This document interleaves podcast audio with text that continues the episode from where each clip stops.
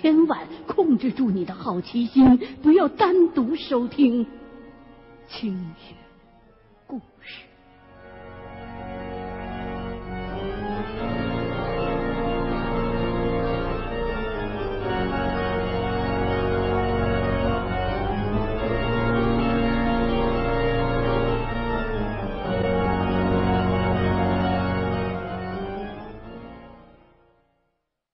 扶着扶手下到了一楼，这个时候前进开始艰难了起来。首先，我的气已经完全不够用了，再憋下去的话就快要缺氧了，而且没有扶手的帮助，连方向都分不清了，想走出去谈何容易啊！走了没有两步，我实在忍不住了。就感觉面前有一个东西，相信很多人都有过这样的感觉，就是你即便闭着眼睛，也能察觉到在离你的脸很近的地方有没有东西。甚至很多人在被人注视的时候，明明看不见对方，但是也能感觉到自己被注视着。我心想。秦一恒是让我撞到什么的时候再吐出嘴里的东西。现在虽然我还没撞上，可是这再走一步就会撞上了。那我到底是吐还是不吐啊？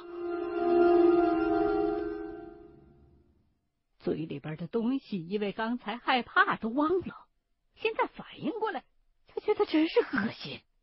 这他妈什么味儿啊！脑子里边这么一犹豫，加上嘴里那东西的味道实在是太恶心，这么一勾引，我彻底就闭不住气了，直接把嘴里边的东西全都干呕了出来，然后就开始止不住的咳嗽。这么一折腾，我下意识的就把眼睛睁开了。刚一睁眼，我就后悔了，可是已经来不及了。眼睛还不是很适应，模模糊糊的，看不太清楚。我用手向前拍了一下，奇怪的是，刚才还能够感觉到的站在我面前的那个东西消失了。这下。我反而更害怕了，因为刚才的感觉太真切了，不像是幻觉。何况我现在既没有闭气，又睁开了眼睛，就连忙叫秦一恒的名字：“秦一恒，秦一恒！”却没有人答应。我左右看了一下，发现。自己已经走到大厅里，门口就在离我几步远的地方。瞄准方向，我撒腿就朝门口跑了过去。打开门，又跑了好几步，才肯停下来喘气儿。这时候，依旧看不见秦一恒的影子。我用手机给他打了个电话，通了，但是没有人接。又等了一小会儿，才看见秦一恒也从门里慢慢的挪了出来。出了大门，他才睁开双眼，看见我正在瞪着他，就把嘴里那东西也吐了，然后也是一阵干呕。我真后悔没带瓶水过来，看他干呕，我他妈又想吐了。秦一恒就问我：“你怎么比我还先出来啊？”我我也挺不解的呀，刚才明明是走着走着，他就没动静了。按常理说，应该是他走在我前头才对啊。可能是因为我刚才是睁开眼睛跑出来的，所以比他快。不过也就跑了那么几步远而已啊，并不能够节省多少时间。现在我也顾不上细想这些问题了。嘴里的味道实在是让人作呕。我就问他：“你到底往我嘴里边塞的是什么呀？怎么这么恶心啊？”秦一恒撇了撇嘴，说：“告诉你的话，你反而会觉得更恶心。你还是不知道的好。”我一想到之前他用童子尿的那套路数，心想这八成也不是什么好东西。我就说：“那你告诉我，是不是屎就行了？”没成想，秦一恒点了点头，说：“是的。”我立刻又是一阵干呕。秦一恒说。这是羊粪球，还必须是要在一段时间内只给公羊吃艾草，等到公羊完全被清了肠之后，拉出来那粪便，就是你嘴里边含着的。我听了倒还舒服了一些，起码比人屎听起来干净点然后我就又问他：“你说有东西回来了，那东西是什么呀？冤魂？”秦一恒沉思了一下，说：“好像是。”这下我心里边更没底了，因为秦一恒看起来像是很不安的样子。我寻思着，也别管什么金银财宝了，贪心不足没什么好下场，直接就按照二十万元成交吧。这趟浑水我是掏不起了。于是两个人休息了一会儿，就往回走。回去的路上，秦一恒简单的给我介绍了一下，说公羊艾草的粪便含在嘴里头，据说呀可以让经脉的震动平静下来，而你把这玩意儿从嘴里边喷出去，有很强的驱邪的作用。刚才让你在别墅里头闭气，则是用来减少阳气外泄。防止被不干净的东西给侵体喽。另外，让你闭上眼睛，是给那个东西尊重。你看不见它，它呢就不会来招惹你。另外，同理，生活当中如果看见不干净的东西，你最好就不要说出来。如果晚上去谈论和质疑那些东西的存在的话，也很容易引起他们的注意，会给自己惹祸上身。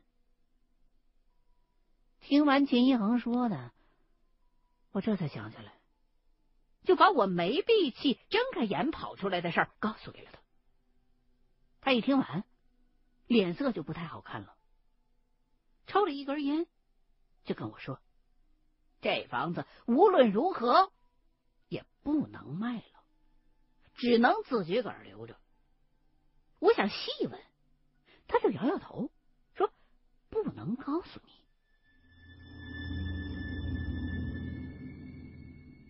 回到宾馆，我心里头一直都很不安，躺在床上不停的抽烟，这一宿基本上就没怎么睡。有几回倒是睡着了，可是过了个十分八分的，就又醒了。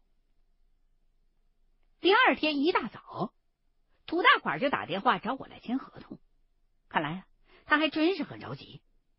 我呢，就找了个特牵强的理由延期了几天。土大款还挺不甘心的，又劝说了我半天。我呢，就嗯嗯啊啊的敷衍着。撂下电话，我就问秦一恒：“下一步该怎么办啊？”秦一恒想了半天，才憋出一句话来说。咱们这回中计了。听他这么一说，我也跟着慌了。如果是合同上面有什么漏洞的话，我们被坑点钱也就算了。可是听秦一恒说话那口气，好像事情比我想象的要麻烦。我就连忙问他：“咱们中什么计了？”秦一恒叹了一口气，说：“古代的墓葬都是有着一定的规范的。”你比如说，皇帝的棺椁有七重，诸侯是五重，大夫三重，等等等等。之前我们收到的消息是，当初这别墅里头已经有棺椁存在了。那么，按照信息当中的形容，棺椁应该是只有一副。而且后来棺椁的去向咱们也不知道。土大款讲的时候没交代这事儿。之前呢，咱们也是太大意了，没感觉到里边有邪性的东西存在，就一直没往深处去想。而这次再去，居然遇到了那个，这显然是不符合常理的。说到这儿，秦一恒就喝了一口水。我嗓子眼儿也发干，不过我是急的。秦一恒接着就说道：“如果是按照很低级的墓葬规格，那只要一副棺椁就够了。可是回想起来，那别墅内墙上的那些壁画，似乎并没有那么简单。没准儿，连那幢别墅整个都是这墓葬的一个果。”咱们俩进了那别墅，恐怕就会被墓主人当作是陪葬的童男。即便现在咱俩安然无恙的出来了，恐怕也会在一定的时日之内有血光之灾。我知道很多棺椁的内壁上都会画一些异想升天或者描绘墓主人一生所为的话，这我倒是清楚。可是听秦一恒这么一讲，我没有办法接受，因为在一般人的概念当中，你既然是坟墓，那肯定应该是埋在地底下的呀。你起码棺椁应该埋在地下吧？如果这一整幢别墅也是一个棺材的外椁的话，你先不说现在棺材都没影了。你就单说棺材的外椁暴露在地面上，那说不过去啊。秦一恒也在沉思，想了半天，又说：“咱们俩还得去那个别墅一趟。这么下去，肯定就是个等死。那土大官可能是故意引咱们进去的。”本来我对那幢别墅就已经有了抵触心理，听他这么一讲，我真有点不敢去了。可是秦一恒也不像是危言耸听的样子，我也只好跟着。你总不能为了挣钱把命给丢了吧？去之前，我们俩还着实折腾了一番。秦一恒让我把身上脖子往下的毛发都剃了。连阴毛都没放过，说这样会更像童男。我觉得挺滑稽，可是却笑不出来。一切现在只能听他的安排了。然后金恒又用一坨黏黏糊糊的东西，像做面膜一样涂在了我脸上，跟我说这是陈年的糯米，要在除夕那天熬的才管用。等这一切全都准备停当了，我们俩能做的就是等天黑了。也是，这副德行要白天出去，你怎么见人啊？等天黑的差不多了，我们俩就轻车熟路的来到了别墅门外。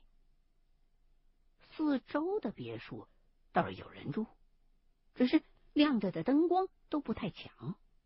加上每一幢房子之间的间距都离得好远，更显得面前的这幢别墅阴森可怕了。早知道是这样，打死我也不买这房子了，比之前的那套麻烦太多了。秦一恒带头推门走了进去，我就在后头跟着，他停我就停，他走我就走。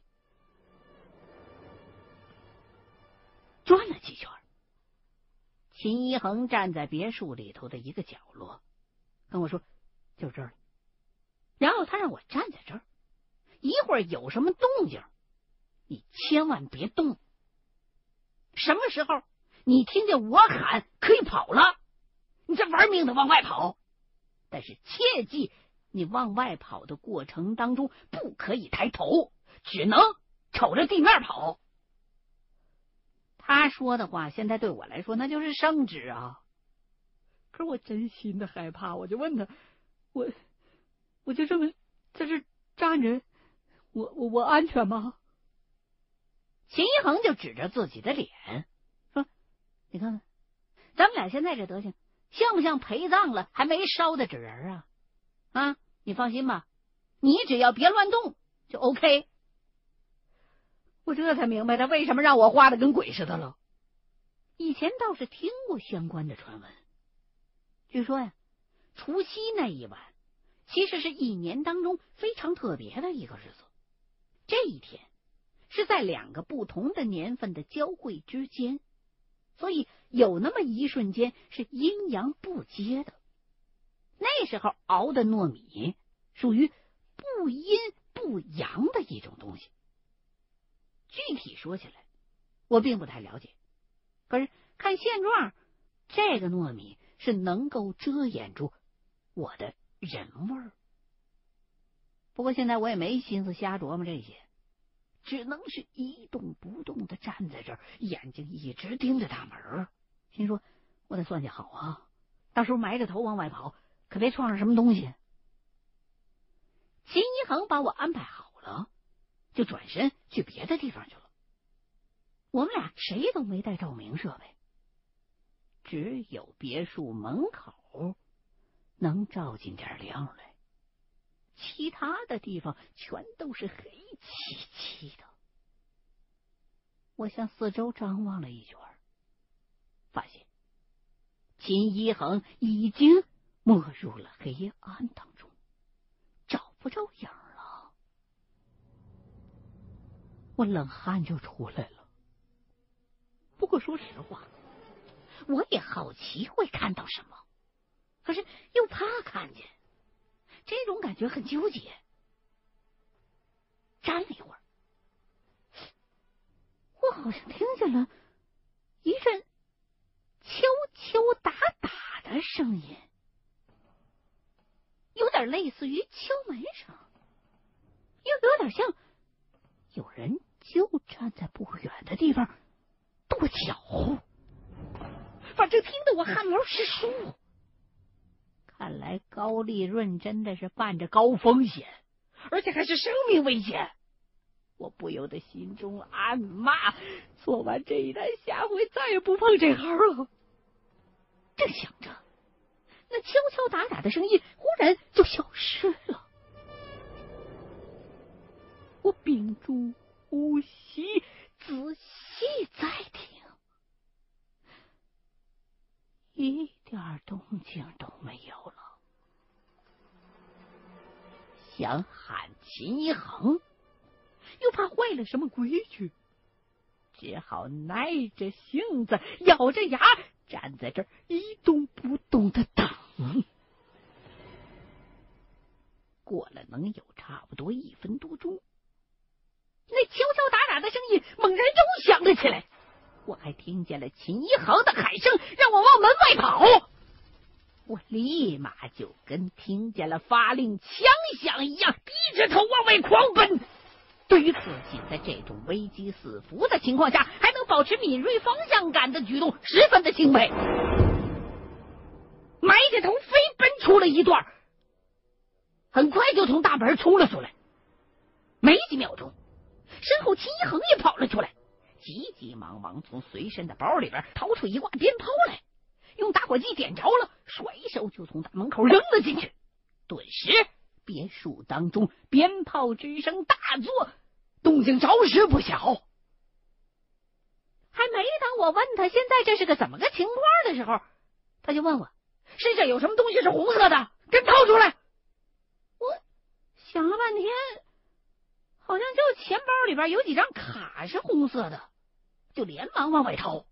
可是越紧张，手就越不听使唤。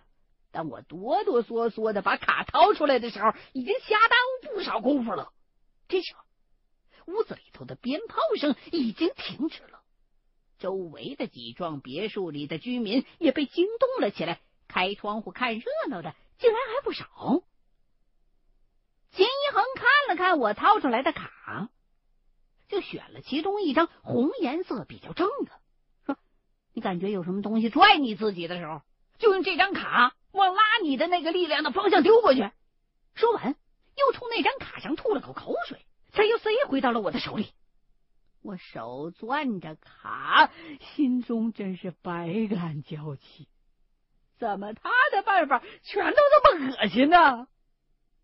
好在经过了前几回，我现在差不多都已经习惯了。就在这个当口，也不知道是不是心理作用，我仿佛感觉真像是有什么东西在拽我的手。我愣了一下，定了定神，才发觉这不是幻觉。而是实实在在的有一个什么东西在拉我，而且这股力量是想把我往别墅里边拖。我一紧张就忘了手里边还攥着卡了，只是本能的扯着脖子喊秦一航救命啊！听见我喊就骂，说你他妈赶紧扔卡呀！我这才如梦方醒，把手里边一直攥着的那张口水卡朝着拽我的方向就撇了过去。还别说，那股力量立刻就消失了。我当时就愣在了那儿，瞎琢磨了半天，也没整明白刚刚发生的那一切到底是怎么回事。秦一恒见我没事了，也长出了一口气，走过来告诉我说：“今儿啊，也就是咱俩命大。”周围房子里不少的人都从窗户探头出来看热闹，阳气比较盛，要不真不知道会怎么样。然后他就拽着我退到了一处相对明亮的地方，两个人才一起蹲到地上喘粗气。我就问他：“刚才你跑里边去干什么去了呀？”秦一恒撇了撇嘴，说。他找了一个别人的生辰八字，写在纸上了，然后找准方位，把地板撬开，埋了下去。最让我目瞪口呆的是，他说那些字儿本来应该是要用女人的精血写的，可是他一时着急没找着，就用母狗的精血对付上去了。所以，咱们俩今天能出来，真是命挺硬的。看来。以后能吃这碗饭了。我听他说的神神叨叨的，都快赶上盗墓的了。我就问：刚才拽我的那东西到底是什么呀？OK，刚才您收听到的是《清雪故事系列之凶宅笔记》的第三集。新浪官方微博：清雪故事二零一零。欢迎您继续收听下一期的《清》。